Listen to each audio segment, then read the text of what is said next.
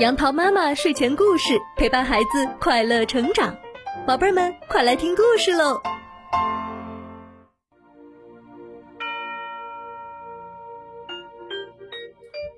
嗨，小朋友们，听了杨桃妈妈前面的节日故事，相信你们都还记得重阳节在我国每年农历的九月初九，是我国的传统节日。那关于重阳节，还有一个有趣的传说。今天杨桃妈妈就来给小朋友们讲一讲，这个传说啊是环境除瘟魔，瘟就是瘟疫、病疫的意思。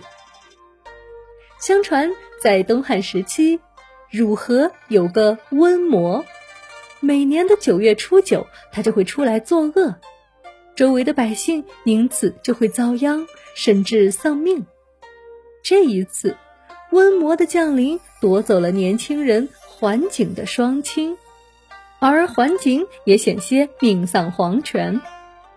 大病初愈之后，他决定要去拜仙学艺，为民除害。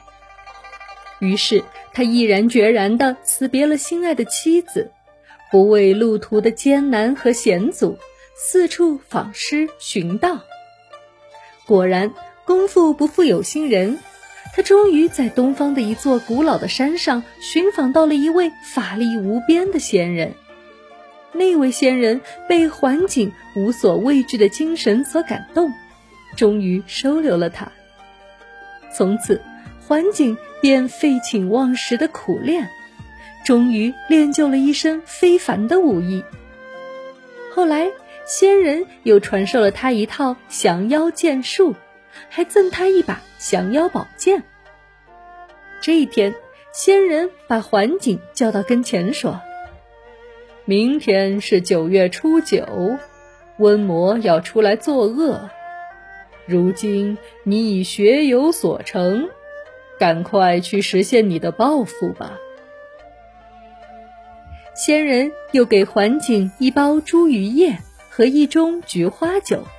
并且密授了他辟邪的方法，就让环景驾着仙鹤离开了。环景回到家乡时，正好是九月初九的早晨。他谨记仙人对他的叮嘱，先将乡亲们带到附近的一座山上，然后发给每个人一片茱萸叶和一口菊花酒，做好了降魔的准备。中午时分。伴随着几声嚎叫，瘟魔冲出了汝河。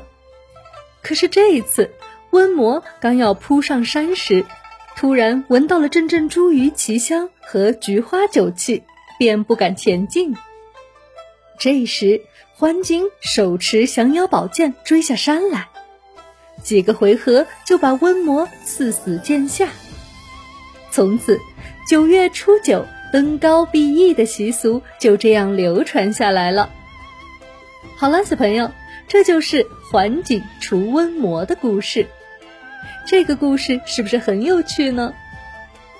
这个故事啊，其实在南北朝齐梁时期的《续齐邪记》中就有所记载。虽然故事中寻仙求道的说法只是人们虚构出来的。但是这个故事也汇集了当时人们的智慧结晶，同时它也向后人解释了如今重阳节习俗的来历。听完了故事，你也去考考爸爸妈妈，看他们知不知道为什么重阳节要登高、插茱萸和喝菊花酒。